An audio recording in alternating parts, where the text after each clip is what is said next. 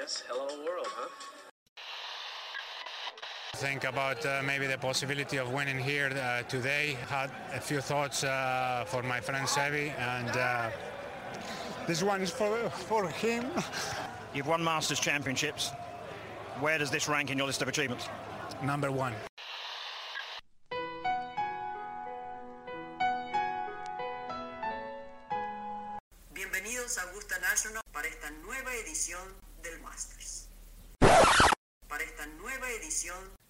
De Golf Sapiens.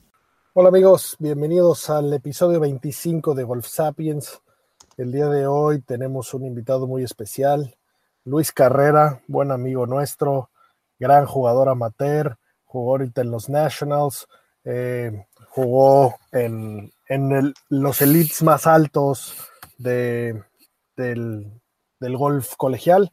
Y pues bueno, nos platica un poco cómo, cómo se vive eso desde, desde, desde su óptica, eh, cómo se califica estos torneos, quiénes juegan, cómo juegan, qué universidades participan, etcétera. La verdad es que estuvo muy a gusto la plática con él. Y, pues bueno, Sebas, antes de pasar la charla con, con Luisito, fin de semana loco, el, el Travelers se puso bueno al final y luego siguió bueno y luego demasiado bueno y luego ya que se acaba esta madre, ocho hoyos de desempate. Eh, me sorprendió que, y ahorita vamos a entrar en detalle, pero me sorprendió que no hubiera un plan B. O sea, podríamos seguir aquí dos días después viendo cómo estos güeyes hacen pares y pares en el 17 y 18. Ahí tienen que tener un plan B de ahora, pues juegan todo el hoyo con el fierro 7 y ahora de zurdos o, algo ahí para variarle, ¿no?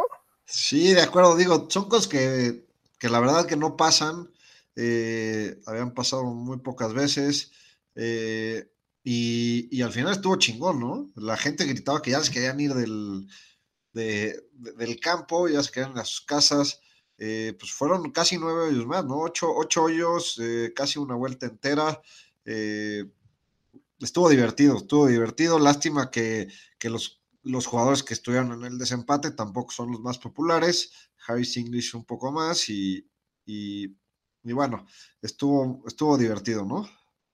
Sí, la verdad es que para, para mí fue un domingo, un domingo especialón, porque primero que nada, un gran amigo mío, eh, el fin pasado se emocionó con Boba. Eh, le pareció que jugó bien y por ahí se echó unas cubas el sábado y entonces le metió una lana que ganaba el Travelers y nos dijo, tenemos ahí un chat, nos dijo, señores, me atasqué, esto por ahí del miércoles, ¿eh? Ayúdenme a jalar a Boba porque estaba medio pedo y le metí un bar, ahora que jale. Y pues el domingo salió de líder el güey, y al 9 seguía de líder. Entonces, yo creo que en la vida nunca nadie en un chat había jalado tan duro a Boba como lo hicimos. Eh, pues al final ese, bote se hundió. Eh, y por el otro lado, Hickok, que nadie lo conocía, eh, un buen amigo lo traía en el fantasy semanal y si ganaba, ganaba el güey el, el, premio de la semana. Entonces, la verdad que lo estuvimos jalando. El güey echó dos super pots para Verdi que se los robaron. Eh, la verdad es que lo, lo, mereció haber ganado. Era, era una buena historia. Me gustó ahí su amigo Sam Burns jalándolo. Eh, lástima, que ganó, pero bueno, Harris English, eh, qué, qué, jugador más sólido. Nada más esta temporada lleva dos wins eh, y lleva cinco top tens. Este güey está en la Ryder a huevo, ya se volvió el 12 del mundo. Qué, qué swingazo, ¿no? Qué, qué, ritmo, qué ritmo tiene el swing. Y aparte, pues el cabrón mide casi dos metros, le pone unos buenos madrazos a la bola. Y calladito, calladito, colándose. ¿eh? El fin pasado no ganó el US Open de milagro. Ahí el domingo metió un pinche numerote y andaba ahí dando lata. Y, y ayer igual no, no pintaba y de repente numerote y al desempate. Y qué bien cerró Jico, ¿qué? Verdi 17, Verdi 18 para forzar ese desempate. La verdad es que se puso bueno. Ahí sí me emocioné mucho. Eh, y apa aparte de Hickok, tener tan poca experiencia y irte a un desempate tan largo y que no te tiemblen las piernas. ¿Qué eh, pots metieron mi, los dos? Mis respetos. Este, sí, sí, la verdad es que por ahí eh, mandé a todos lados el, el GIF de, de, de, Gladiador de Are You Not Entertained? Se puso buenísimo, la verdad. Sí, duró un poco más, pero bueno, muy interesante. Bien por Harris English. Eh, divertido este torneo, la verdad es que por ahí se acuerdan que lo ganó Speed metiéndolos de la trampa, pensé que alguien lo hacía porque los dos la fueron a echar ahí, eh, como, que, como que este torneo, aunque es de los pues regularzones, ha, ha, tenido buenas historias, han pasado cosas divertidas, entonces es, ha agarrado un poco más, más de nivel este torneo por, por las buenas experiencias que hemos visto. Sí, campo, campo divertido que, que donde compiten pues, todo, todo tipo de jugadores, ¿no? Eh, se puso bueno y, en general tuvimos un, fin de semana de lleno de cosas importantes. Eh, Antes de que cambies de tema, Anser jugó irreal, ¿eh? Anser casi también pensamos que puede ser el desempate. Qué bien, qué bien jugó el domingo. Qué domingo tuvo. Sí, pintaba bien para, para este torneo Anser y, no decepcionó. Estuvo a punto de no pasar el corte, metió Verdi en el, viernes en su último hoyo para pasar el corte y, luego ya lo andaba ganando, ¿no? Se coló por ahí al top 5, eh, gran jugador el turco. Oye, pero sí tuvimos mucha acción en otros tours. En Europa ganó Hobland, que estaba dando mucha lata, ¿no? Le, iba a caer muy pronto ese win, decidió jugar ahorita en Europa. Eh, por ahí le, ganó al final a Martin Keimer, segundo lugar. Qué, qué guerrero Keimer, qué bonito swing sigue teniendo. Por ahí me acuerdo que salió mucho el domingo del US Open porque echó un águila hermosa en el 18 y casi gana aquí.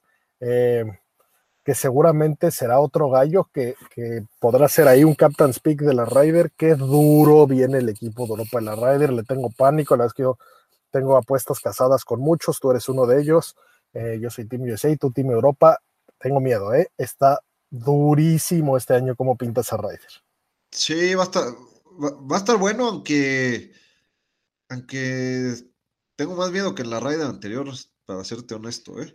eh también el, equipo de Estados Unidos, viendo a, los posibles Captain, Captain Picks, están afuera de los calificados están, nada más por decir algunos, eh, Speed, Reed, que son de huevo, Phil Mickelson, Harris English, eh, Tony Finau, Cantlay, Daniel Berger, y de ahí solo, creo que solo van cinco, ¿no?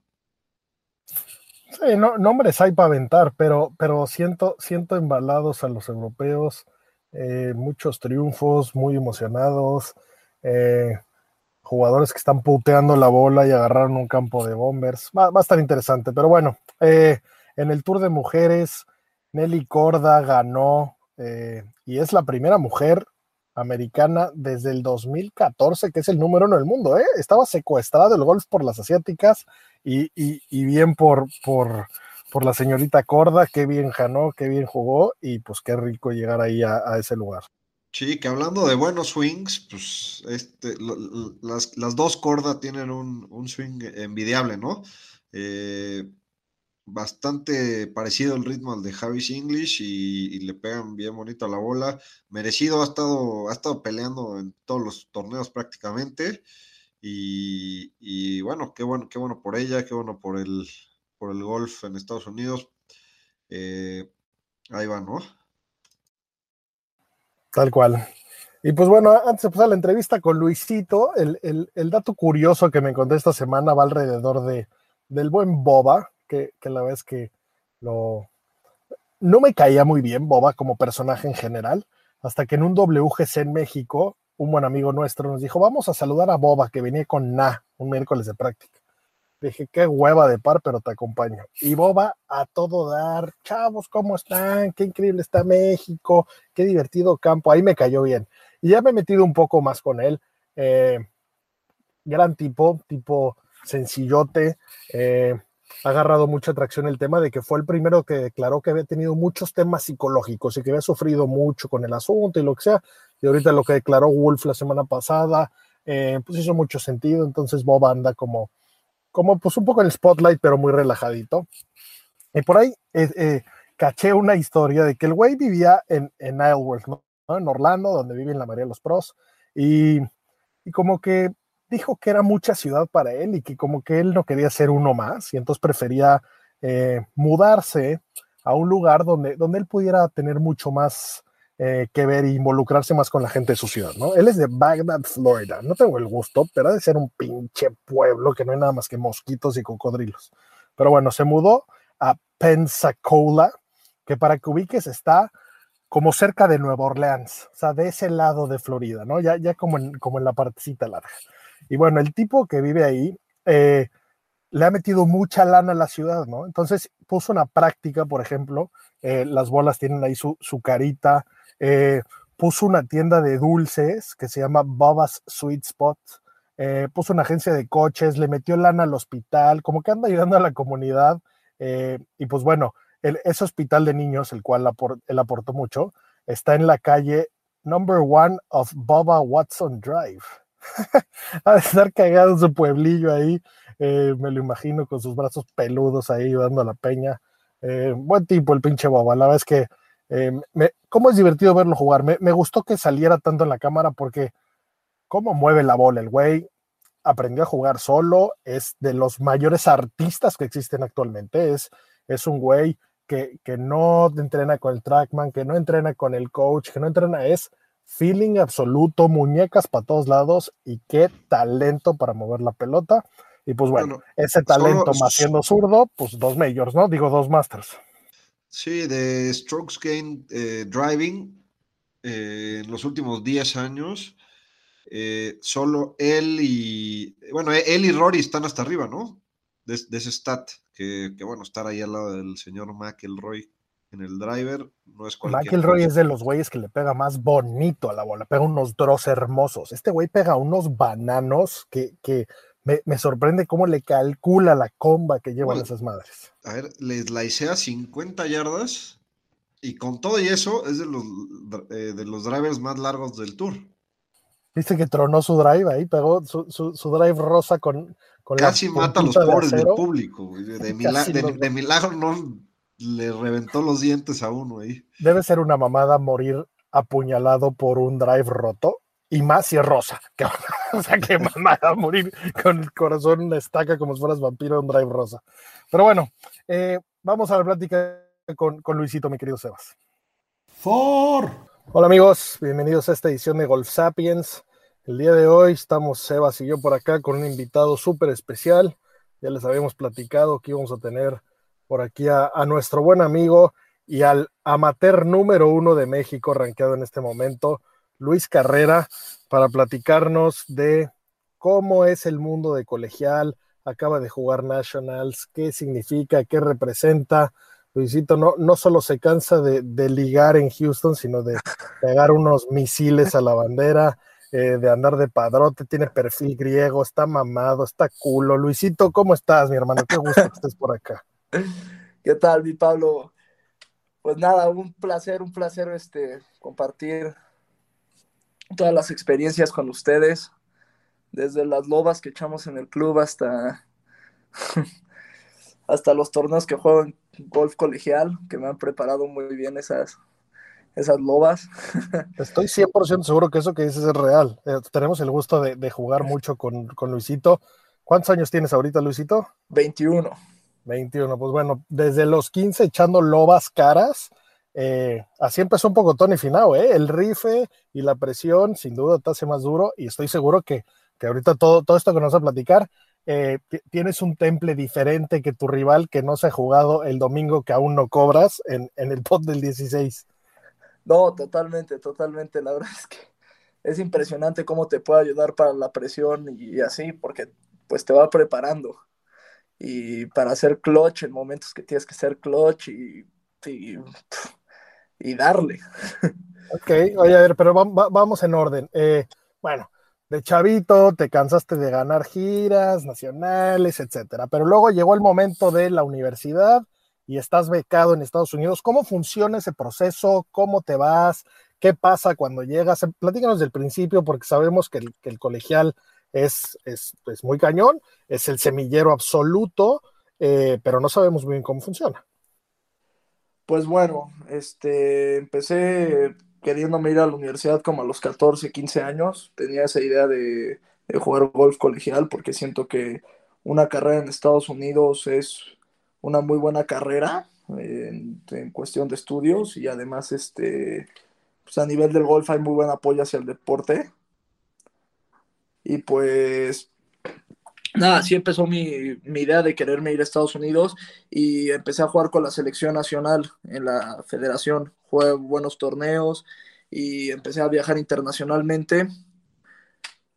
Y pues bueno, cuando empecé a viajar a Estados Unidos, llevar tus torneos, con la selección van los coaches de muchas universidades queriendo reclutar a jugadores.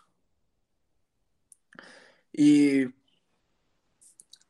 a partir de tu, no recuerdo qué año de preparatoria es, si el primero o el segundo, ellos ya te pueden empezar a contactar y entonces empiezas a hacer negociaciones para ver a qué universidad te vas a ir. La verdad es que yo tenía siempre la idea de irme a una universidad en el sur de Estados Unidos, sobre todo por el clima. Este, en el norte hay seis meses que no puedes jugar golf porque está nevando. Entonces quería elegir una universidad entre Florida, Texas o California. Y pues bueno, terminé en una universidad de, de Texas, que se llama Sam Houston State University, que está a una hora al norte de Houston y son División 1. ¿Cuántas Este, divisiones hay? Porque entiendo que evidentemente la 1 es la salchicha siempre, pero hay, hay como hasta tercera, ¿puede ser? Sí, hay tres divisiones en el NCAA. La primera división debe tener como 300 universidades, la segunda debe tener como 250 y la tercera debe tener como 200.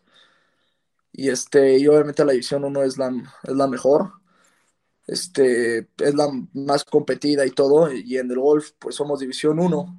Entonces pues me fui a Sam Houston y la verdad es que es una muy buena escuela. Nunca habían pasado al campeonato nacional, que ahorita voy a explicar qué es el campeonato nacional, pero nunca en la historia habían llegado a ese tan lejos y bueno, lo demás va a ser historia.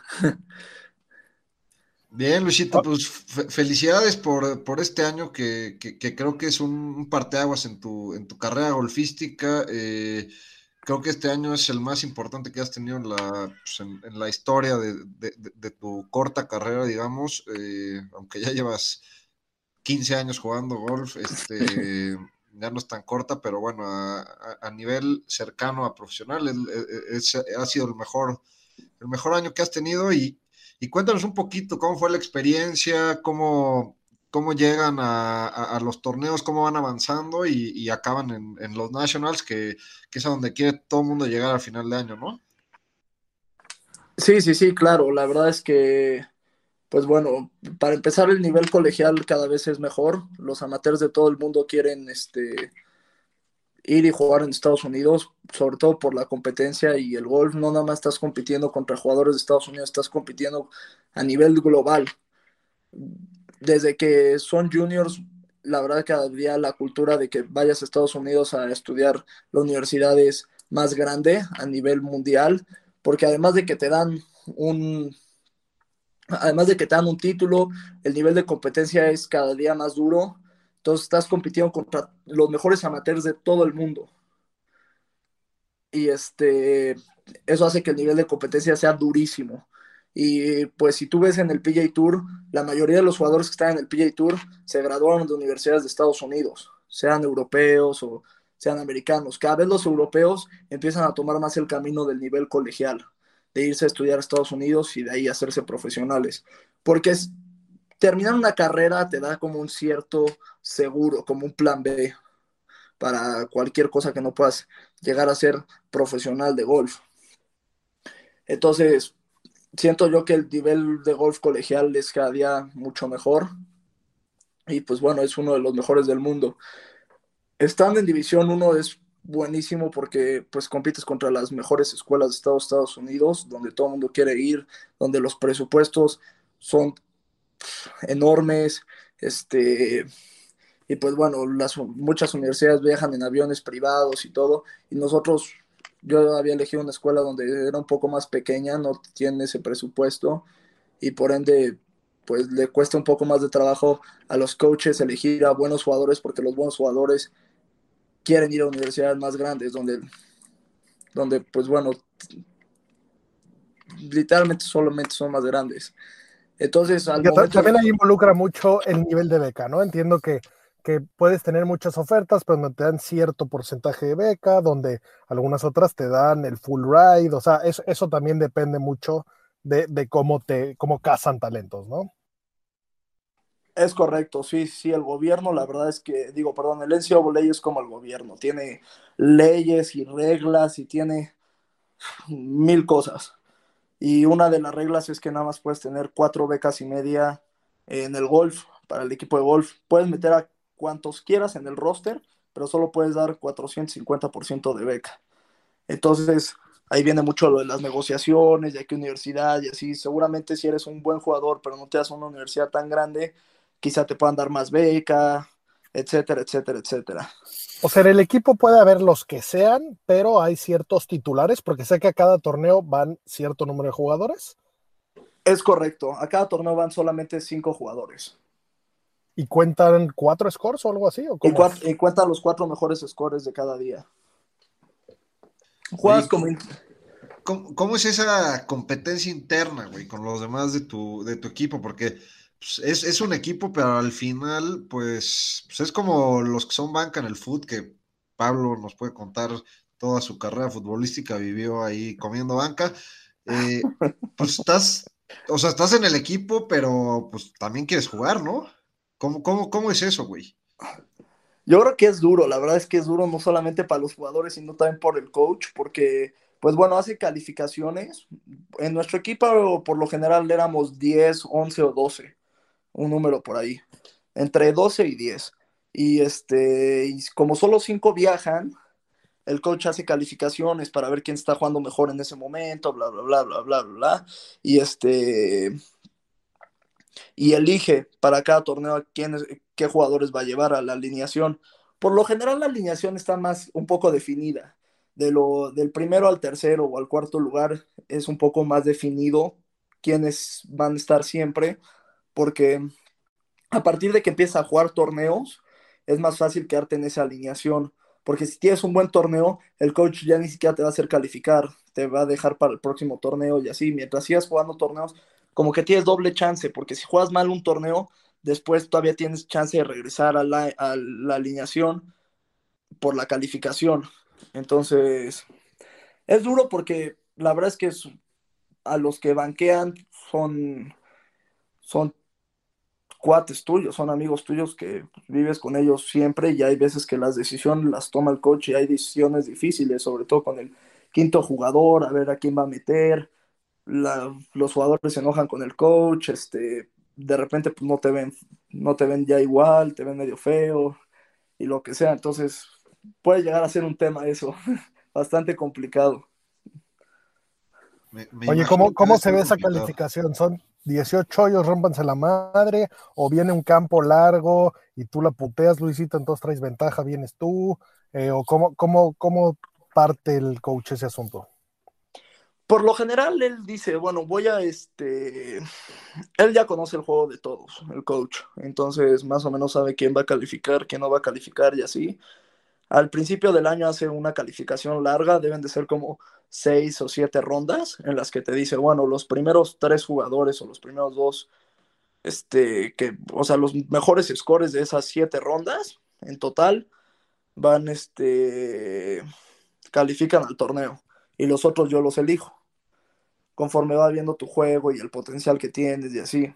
Entonces, habrá jugadores que de repente terminan cuartos o quintos y que no los va a meter porque, pues bueno, cuentan, hay muchas variantes. Si hay campo largo, si hay campo corto, este, el potencial que te ve. Hay, hay muchísimas cosas. Y la verdad es que las decisiones por lo general terminan siendo muy lógicas y muy este y de no mucha controversia. Llega a haber decisiones que obviamente terminan siendo muy controversiales, pero por lo general son decisiones muy lógicas. Oye, y cuéntanos un poquito cómo fue este año. O sea, eh, después de los torneos pasan a, los... ¿qué, es primero? ¿Los regionals o...? Es correcto. Primero va, bueno, primero va conferencia, después va regionales y después va nationals. Este, pero todo empieza por un ranking. Hay un ranking que empieza en agosto y termina en abril. Bueno, no termina hasta nationals el ranking, pero para entrar a los playoffs termina en abril, hasta que terminan todas las conferencias. Ese ranking está en Golfstat. Esa es la página para, para ver todos los torneos a nivel colegial de mujeres, de hombres y de las tres divisiones. Todas las semanas hay, debe de haber, no sé, 25 torneos. Hay por todos lados. Y pues cada universidad tiene su propio schedule de torneos que, que hizo desde el verano, desde un año antes, y van y compiten contra otras universidades, y dependiendo del nivel del torneo y en qué lugar hayas quedado, Golfstat va este, rankeando tu posición en el, en el ranking en el ranking nacional. Ya, entonces calificas a, a, las finales de conferencia, de ahí a pasan cierto número de equipos a regionals y de ahí otro número de equipos a, nationals, ¿no? Todos los equipos juegan conferencia, cada quien tiene, cada quien está en sus diferentes conferencias. Es como por ejemplo en el fútbol americano, que Dallas está en la conferencia nacional este. Este, no sé, eh, no sé en dónde esté Tampa Bay o no sé dónde esté los Patriotas, pero siempre juegan contra los mismos equipos la misma conferencia.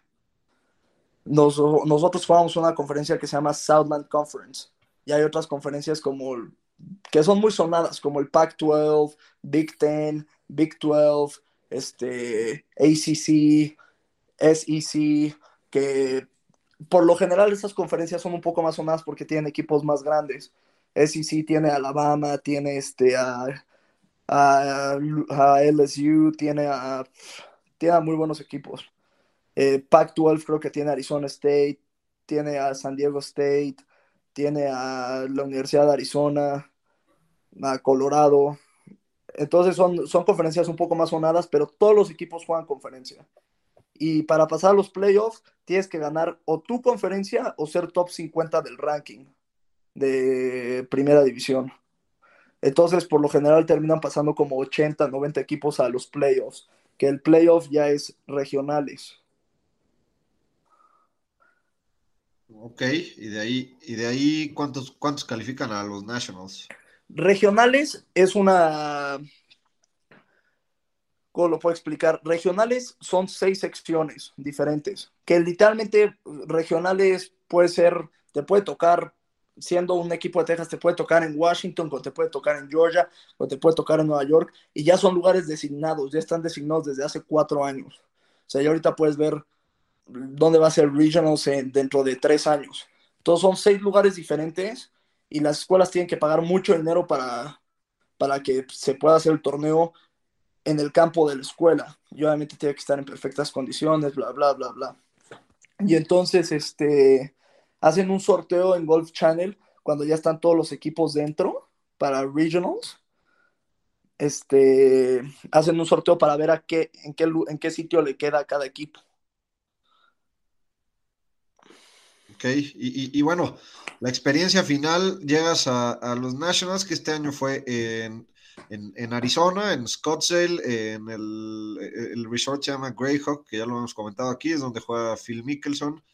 Eh, llegas ahí, ¿qué pedo? O sea, me imagino que para ti es como llegar a un torneo casi casi de la PGA a jugar, ¿no? O sea, ya, ya estás en, con puros jugadores de un nivel increíble y debe estar organizado que te cagas. Sí, sí, la verdad es que les quiero contar rápido la historia de Regionals porque fue muy buena historia, salió en Golf Channel y todo. Desde ahí ya es, ya es un torneo increíble. En Regionals nos tocó el sorteo y nos tocó contra muy buenas escuelas. Nos tocó, yo creo que la zona más difícil. Nos tocó contra, contra la Universidad de Illinois, Alabama, Notre Dame, este, SMU, Baylor, Auburn, nos tocaron contra muy, muy buenas escuelas y pasan los primeros cinco de cada región. Y nunca la vida de la universidad había quedado top 5 en regionales. Entonces llegamos este año y creíamos que era la mejor oportunidad que teníamos porque habíamos tres muy buenos jugadores que era Will Holcomb, Paul Chaplet, que era mi roommate, él jugó el Masters, y yo, que la verdad es que había torneos en los que habíamos jugado muy bien los tres y había rondas, bueno, había torneos en los que entre nosotros tres terminábamos 33 menos o 34 y así. Entonces, sabía que entre nosotros tres, si jugábamos bien, podíamos hacer cosas muy, muy buenas. Entonces, llegamos a Regionals con esa mentalidad y la verdad es que los primeros dos días habíamos jugado muy bien. Esos eran tres días de torneo y Will estaba jugando muy bien, ya era su último año, igual que De Paul. Y íbamos en sexto, íbamos como a dos golpes de, de entrar a quinto y como a cuatro de entrar a cuarto. Y entonces, este, te hacían el test del coronavirus diario y fui el único que se vacunó del equipo. Entonces ninguno estaba vacunado y a Will, que era la estrella del equipo, le dio coronavirus. Salió positivo por contact tracing, entonces Wow, no podía qué- jugar. Qué, pues qué, qué bajón para el equipo, ¿no? Antes de, de tu torneo más importante y, y qué chingón que lo, que lo hayan sacado sin, sin la estrella del equipo. Sí, fuimos a la ronda final sin este, sin Will y nada más jugamos con cuatro. No había margen de error, no había un quinto que con el que nos podíamos apoyar. Y estábamos fuera además, o sea, en términos, no sé, de fútbol americano es como salir al último cuarto sin coreback y no hay suplente y nada más juegas con 10 jugadores y le dices al running back, bueno, buena suerte y van perdiendo por uno. Entonces, este, pues bueno, llegamos, nos dije, pues bueno, la, o sea, vamos a jugar con huevos, vamos a este, hacer las cosas como se puedan, hacer swings con confianza y la verdad fue muy emotivo porque los papás de Will lo habían ido a ver jugar porque podía haber sido su último torneo de college y él tuvo una gran carrera de college y pues les tocó irnos a ver a jugar a nosotros el último día, no a su hijo. Y entonces la verdad fue muy bonito porque Will era el capitán del equipo además, entonces era un cuate que te impulsaba todos los días a ser mejor jugador y la verdad le agradezco mucho a él porque él, él fue gran parte de que en estos tres años mejorara mucho mi juego porque te impulsaba a ser mejor cada día y las competencias que tenía con él y todo fueron muy buenas.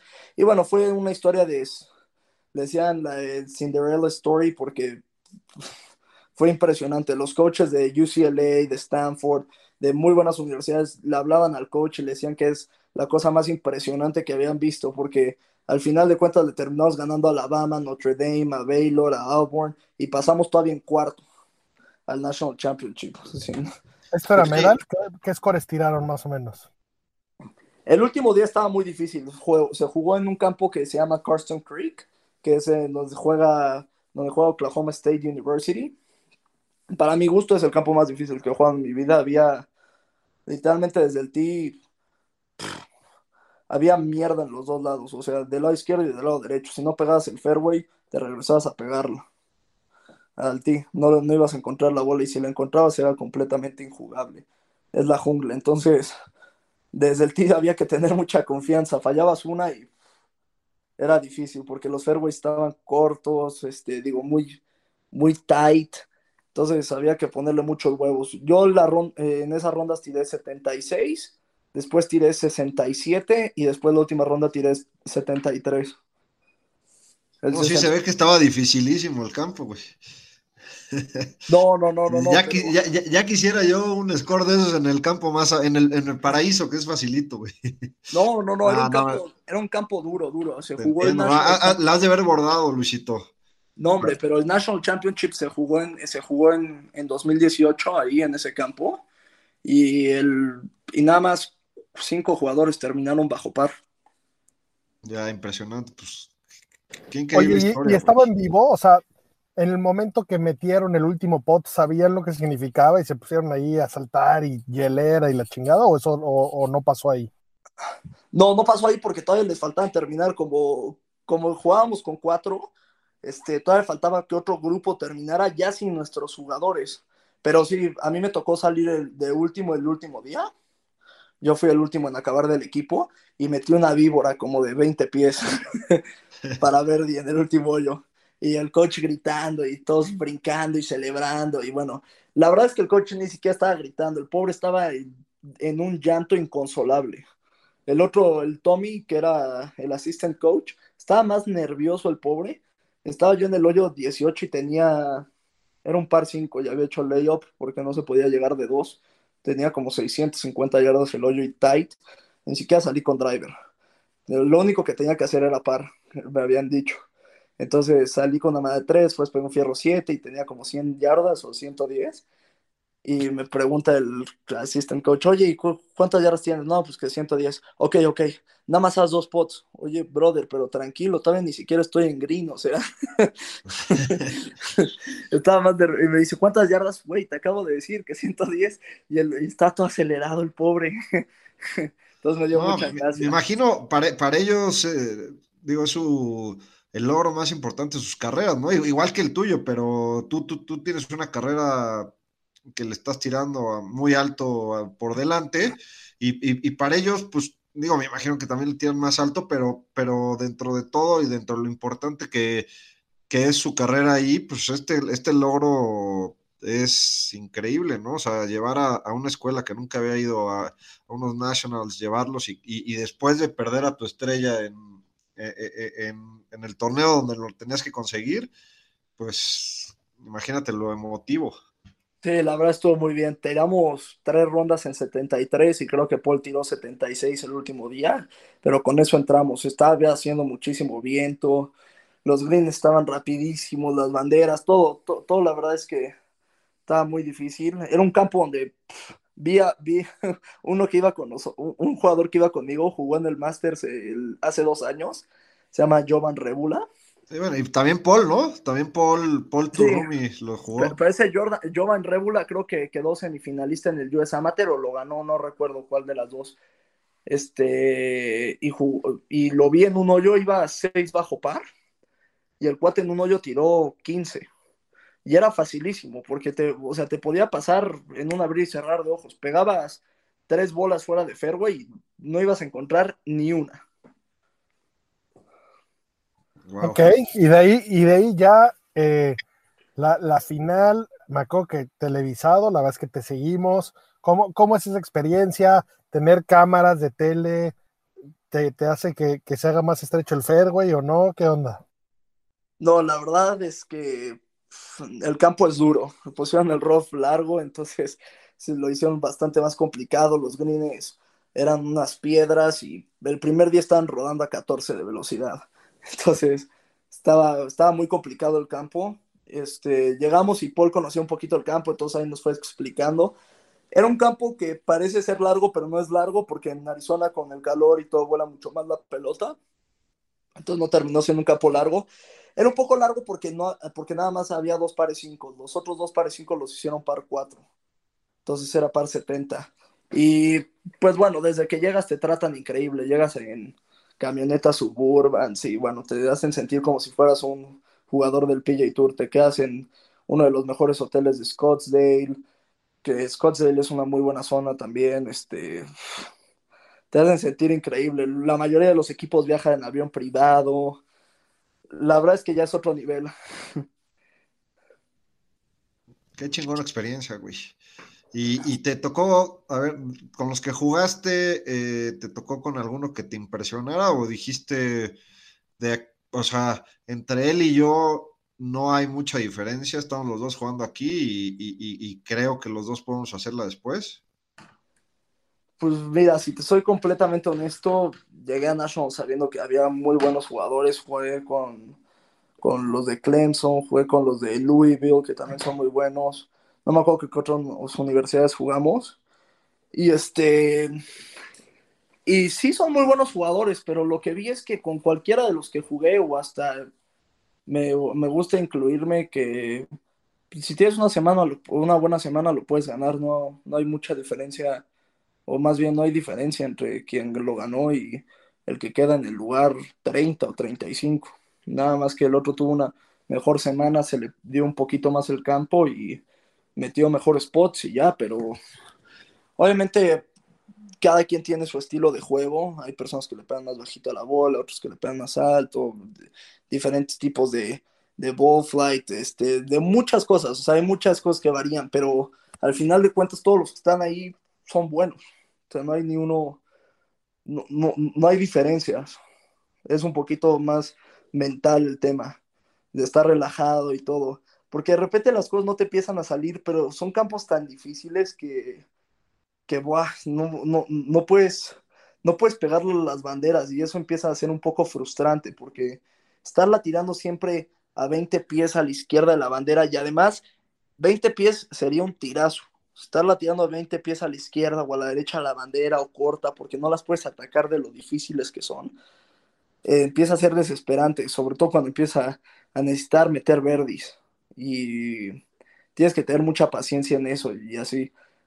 Empecé un poco nervioso el torneo, pero la verdad es que no, no me afectó mucho. Sabía que iba a estar muy nervioso porque nunca había jugado un torneo tan grande, pero la verdad es que me preparé muy bien mentalmente para eso.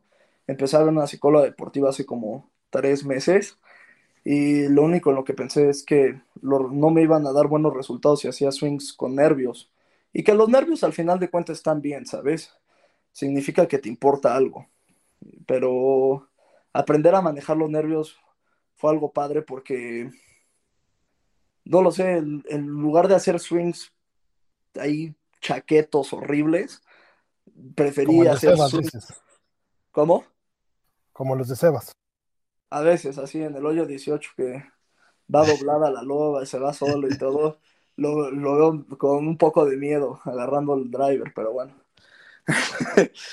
no, no te queda de otra. La verdad es que dije, bueno, si la voy a cagar, cágala bien. O sea, si cuando menos, sobre todo con el driver, había que poner muchas bolas en el centro de fairway. Y dije, bueno, si ya voy a sacar la madera 3 nada más a colocarla, pégale con huevos. O sea, tírale. Si la vas a cagar, cágala bien. Y siento que eso, eso me ayudó mucho, ¿sabes? Que pues, obviamente iba a haber algún tiro en el que la fuera a pegar en el desierto, pero si la iba a pegar en el desierto, prefería que fuera larga y, con un buen swing, o intentándole hacer un buen swing, a que la quisiera ahí nada más acomodar, ¿sabes? Y eso, la verdad, para mí fue, me quitó muchos nervios. El pot todavía me falló un poco, sentí que a veces no estaba tan comprometido en el pot como debería de haber estado en hacer nada más un stroke sólido, pero esa es la mentalidad que tienes que tener. Y si empiezas a jugar así, se te empiezan a ir los nervios. Vas tan concentrado que no vas viendo a la gente, no vas viendo a nada, vas nada más en tu juego. ¿Y cuál fue el resultado de esos Nationals? Pues la verdad es que jugamos muy bien porque los primeros son 30 equipos, como pasan 5 de cada región y son 6 regiones, son 30 equipos y después de los primeros 3 días pasan los mejores 15 equipos y entramos dentro de ese corte, hacen corte a la mitad.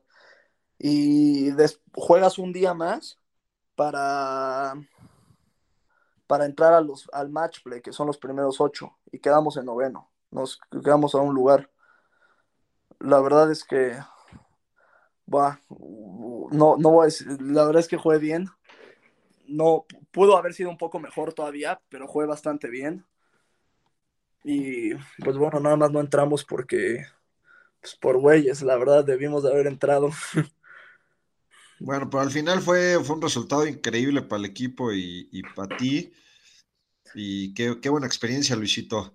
Eh, oye, estabas hablando de, la nueva psicóloga deportiva que, con la que estás yendo. ¿Qué, qué fue lo que más te cambió? ¿Qué, qué, qué están trabajando? Me cambió totalmente el juego del golf, si soy honesto. O sea, es increíble cómo me ayudó. Empecé a jugar muchísimo mejor golf este semestre, sobre todo por ella, porque toda la vida me habían intentado calmar y intentar ser un jugador más relajado, tipo como el Dustin Johnson, o no sé. O sea, el coach, mi familia, todos me intentaban ser un tipo más calmado. Y ella llegó y me cambió así el switch completo. Me dijo, es que tú no eres así, tu personalidad no es así, eres más explosivo, este, tienes ese fire. Y le dije, es que tengo ese fire que no lo, que no lo quiero perder, ¿sabes? Y me dijo, bueno, vamos a trabajar sobre eso. Y me cambió el juego completamente. La verdad es que empecé a hacer cosas que jamás pensé que podía hacer. Había torneos en los que iba, empezaba la ronda tres arriba y sacaba el coraje que antes no lo sacaba. Que la verdad es que a veces no se ve muy bien, pero, pero lo sacaba y y después terminaba la ronda y terminaba con tres abajo la ronda. O sea, hacía seis verdes o cosas así que antes no, no, no me creía capaz de poderlo hacer. Empezabas mal, hacías un coraje donde avientas todo lo malo y reseteas un poco tu cabeza y vuelves a empezar de ahí, ¿no? Exacto. O cada vez que hacía un verde, en lugar de intentarme mantener tranquilo, me dijo, o sea, como que venga, cabrón, o sea, dite a ti mismo como, venga, y, eso me cambió porque de ahí como que la adrenalina me sube y todo, y empecé a jugar muchísimo mejor, o sea, luego, en cuanto empecé a trabajar con ella la semana siguiente, eh, jugué un torneo en Luisiana y había empezado tres más en los hoyos más fáciles y te vas y te vas haciendo ahí chaquetas mentales porque dices, puta, fueron los hoyos más fáciles del campo, no los aproveché y además les hice bogey. Qué pendejo soy después de tripotearlos, terrible. Y me encontró algo para como hacer un reset cada vez que hacía malos golpes de así o malos hoyos. Y de, de esas nunca se me va a olvidar. Empecé en el hoyo 1 o algo así, tres más. Saliendo al 10 ya iba nada más como dos arriba, uno arriba. Y después hice águila al 10, me, como que me puse como fire, ¿sabes? Así como que la adrenalina. Se águila 10, águila 11, verdi 12, verdi 13, verdi 14, verdi 15. No, no, estuvo mal ese streak de hoyos. y desde ahí como que me, me, empecé a emocionar y empecé a ver que cosas de mi juego que yo, que yo no sabía que podía lograr, ¿sabes? Y, y la verdad es que nada más de contarlo me, emociono porque, porque es increíble cómo te pueden ayudar mentalmente tanto y cómo afecta tanto en tu juego del golf. Y desde ahí empecé a mejorar y empecé a hacer cosas que jamás pensé que podía hacer, ¿sabes? Y bueno, la verdad es que me cambió completo. Qué bien. Oye, oye Luis, y la verdad es que ya tenemos un poco que, empezar a, cerrar, pero aparte de, de, este trabajo mental, quiero, quiero hacer dos preguntas. Uno, te veo mucho más mamado. Ahorita me platicarás cómo, cómo se ve un entrenamiento en la universidad y, y qué tanto se meten con, con tu swing, con tus bastones, te dicen, güey, tienes que cambiar esto o no, eh, estos bastones no te sirven, te damos unos, no se vale, sí se vale, ¿qué? O sea, ¿cómo, cómo funciona esa parte? ¿Qué tanto se meten? Mm, yo creo que, por ejemplo, en, en, en División 1 ya cada jugador sabe más o menos lo que está haciendo mal, lo que está haciendo bien, y si no lo sabes es porque tienes problemas serios. O sea, yo creo que si yo no me diera cuenta que mi ball flight está mal, te me diría el coach, güey. O sea, no tengo yo por qué estarte diciendo ese tipo de cosas. O sea, si le pego demasiado alto demas o demas con demasiado draw, sea, me diría, güey, aprende a controlar eso. O sea, o sea, o ni siquiera, o sea, no te lo tendría ni que decir. Son cosas que tú deberías de saber. Si le pides consejo, te ayuda, no se meten con tu swing. Este, desde que llegué al, a college he subido muchísimo más de peso por la alimentación, por el gimnasio. Todas las mañanas vamos al gimnasio a las 6 de la mañana. Nadie llega tarde. La puntualidad en Estados Unidos es increíble. La disciplina, todo, todo eso es disciplina y la motivación jamás falta. Es increíblemente motivante estar con un equipo de golf en el que todos quieren llegar a ser profesionales y todos quieren dar lo mejor de sí mismos.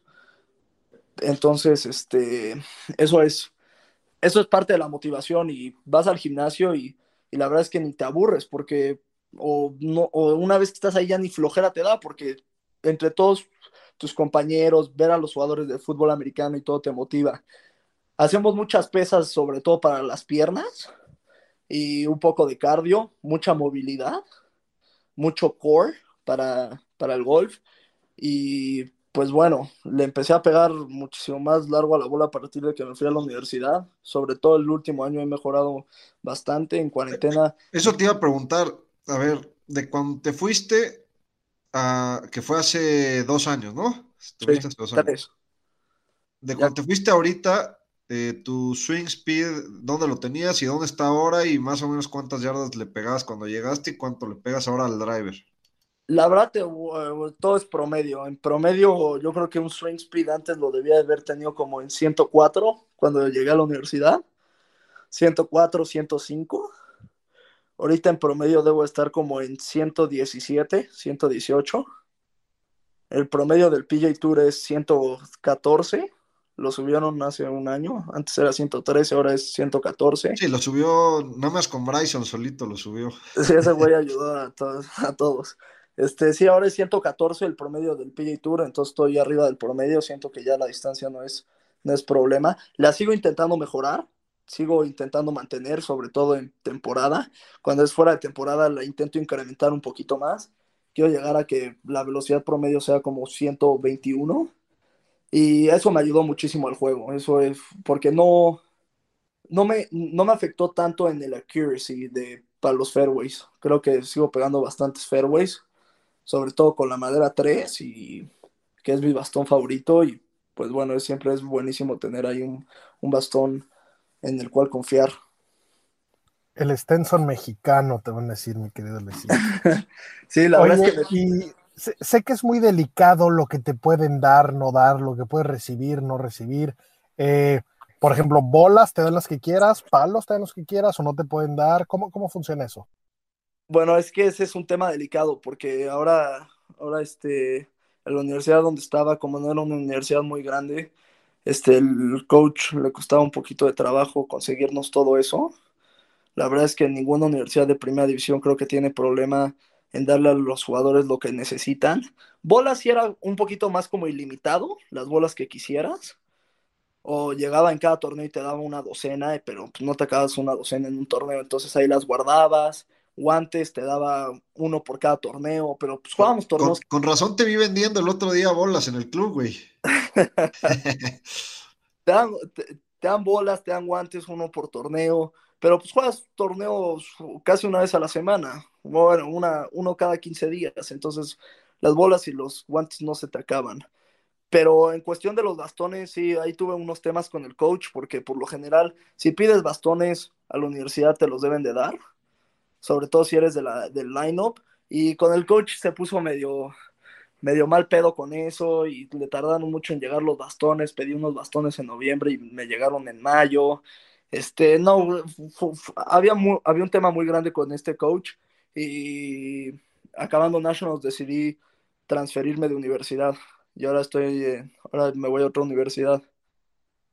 ¿Ya tienes universidad nueva? Ya, ya hice verbal commitment con UCF, University of Central Florida, en Orlando. Nice. ¿Y, y cuánto te sobra de universidad? ¿Un año? Me quedaba un año, pero ahora creo que me voy a tomar dos años. Me voy a tomar dos años porque no creo, bueno, la mayoría de mis créditos se transfieren de la escuela, pero no me va a dar tiempo de acabar en un año, entonces me dieron otro año extra por lo del coronavirus y me pienso quedar dos años más. Qué prisa, y más ahora en una universidad donde el uniforme es bikini. Oye, y de ahí, ¿cuál es la tirada, Luisito? ¿O qué tienes en mente hasta ahorita? Pues la verdad es que desde este año había dos caminos que podía seguir y y me di cuenta este año y dije, bueno, puedo seguir aquí, este, pasándomela bien en college, tranquilo, fiesta, practicar, jugar uno que otro torneo, o le puedo empezar a meter un poquito más de huevos. Y entonces en enero dije, vamos a meterle huevos porque quiero ver qué puede pasar. Y empecé a mejorar mucho mi golf desde enero. Los resultados empezaron a dar. Al principio me costó trabajo, puta, hubo unos torneos en los que no mames, no tiraba, no tiraba abajo de 7-4, tampoco tiraba arriba de 7-5, pero puta, todas mis rondas empezaron a ser 7-4, 7-5, y hay que mantenerte muy optimista, porque es fácil, es fácil este, darte por vencido y decir, bueno, ya, no jaló, y solito los resultados empezaron a dar y estoy contentísimo ahora con el golf, cada día lo disfruto un poco más. Y lo que quieres es al final darte una chance para, para hacerte pro y, y, obviamente pues lo que busca todo pro es llegar al PGA, sí. pero, pero bueno, baby steps, ¿no? Poco a poco y, y, y, esa es tu tirada, ¿no? Pues sí, lo que quiero intentar ahora en estos, en estos años que me quedan de college era lo que estaba pensando.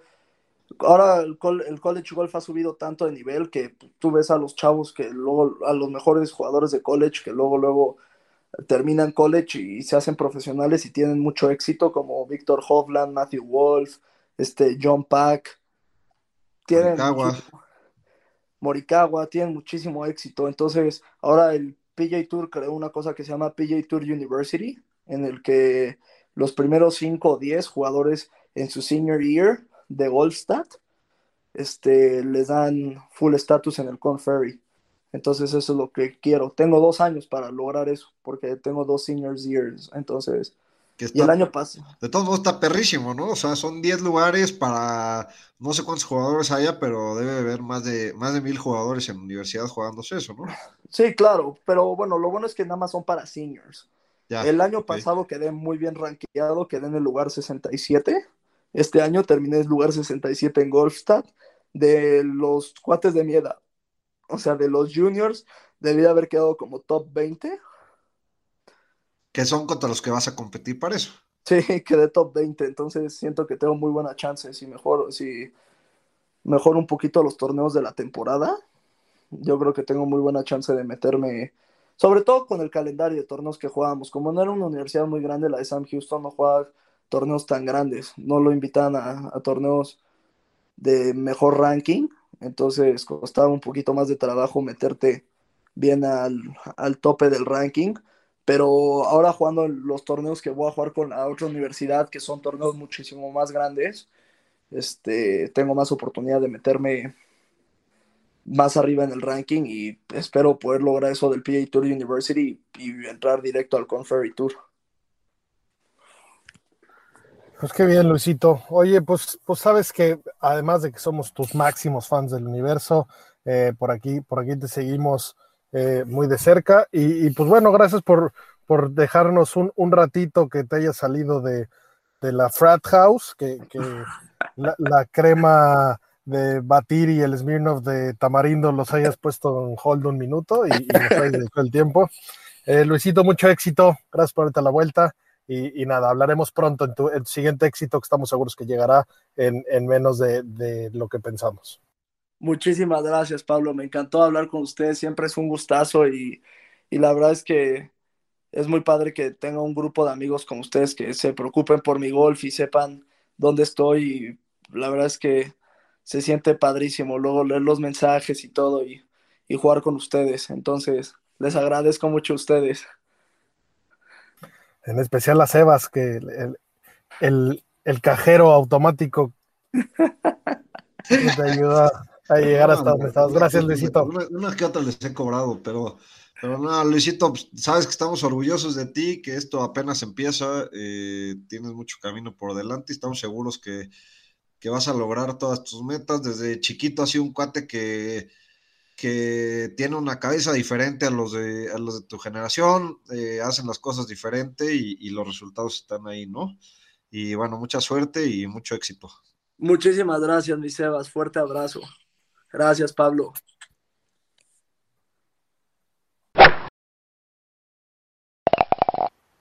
Pues bueno, amigos, esa fue nuestra charla con, Luis Carrera. Eh, ahí síganlo, la verdad es que es un chavo a todo dar, chavo con talento. Eh, y, es de los chavos que fue para bien, no sé, la verdad es que siempre ha sido todo dar. Tenemos el gusto de conocerlo, de jugar en el mismo club que él hace algunos años.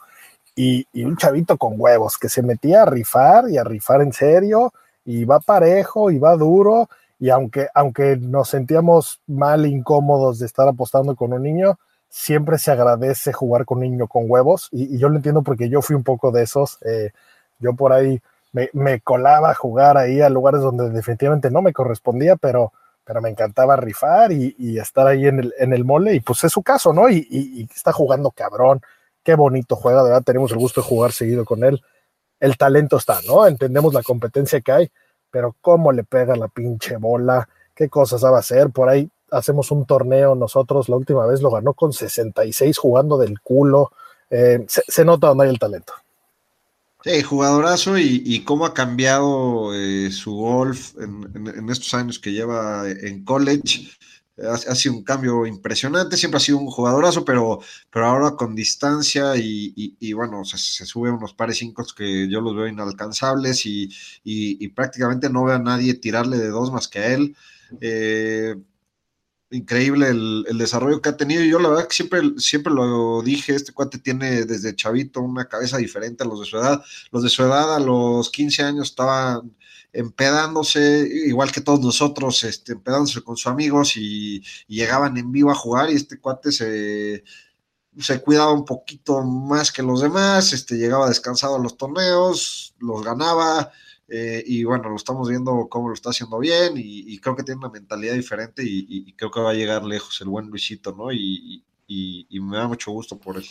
No me cabe duda. A ver, a ver cómo le siente este cambio de, universidad, como nos platicaba, estaba en la Sam Houston eh, y, se, y se cambia a, la Universidad de Central Florida, que está en Orlando y que es la tercera universidad más grande de Estados Unidos. Tiene 70 mil alumnos o cuántos, no, un número irreal. Eh, va, a ser un cambio importante. Y por ahí nos, nos platicaba al final que cuando fue con su coach a decirle, oye, pues, pues pedí una transferencia, el coach se puso como loco, quería que le devolvieran los bastones. Me imagino que debe ser duro perder a tus dos estrellas que ahora son seniors y ya se fueron, y ahora a tu, a tu siguiente gallo, pues, pues ahora salí a reclutar, ¿no? Pero bueno, seguiremos de cerca al buen Licito. Eh, me quedo con la frase que dijo, que celebremos el Verdi, así vengamos 25 arriba, hay que pompernos, hay que decir a huevo, hay que restregárselo en la cara al rival y, disfrutar lo bueno, señores. Acuérdense que, que, todo, todo, todo en la vida tiene, tiene una buena óptica. Eh, veamos lo mejor siempre y pues green es green. Hasta luego.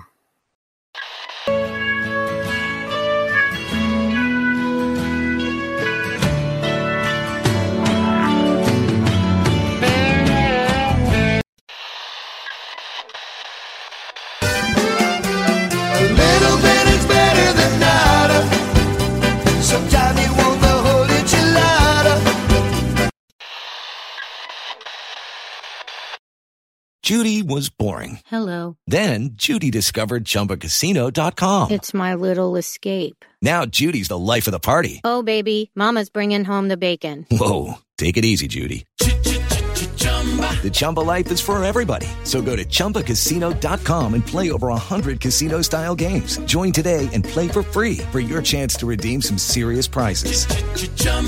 ChumbaCasino.com. No purchase necessary. Void where prohibited by law. 18 plus terms and conditions apply. See website for details.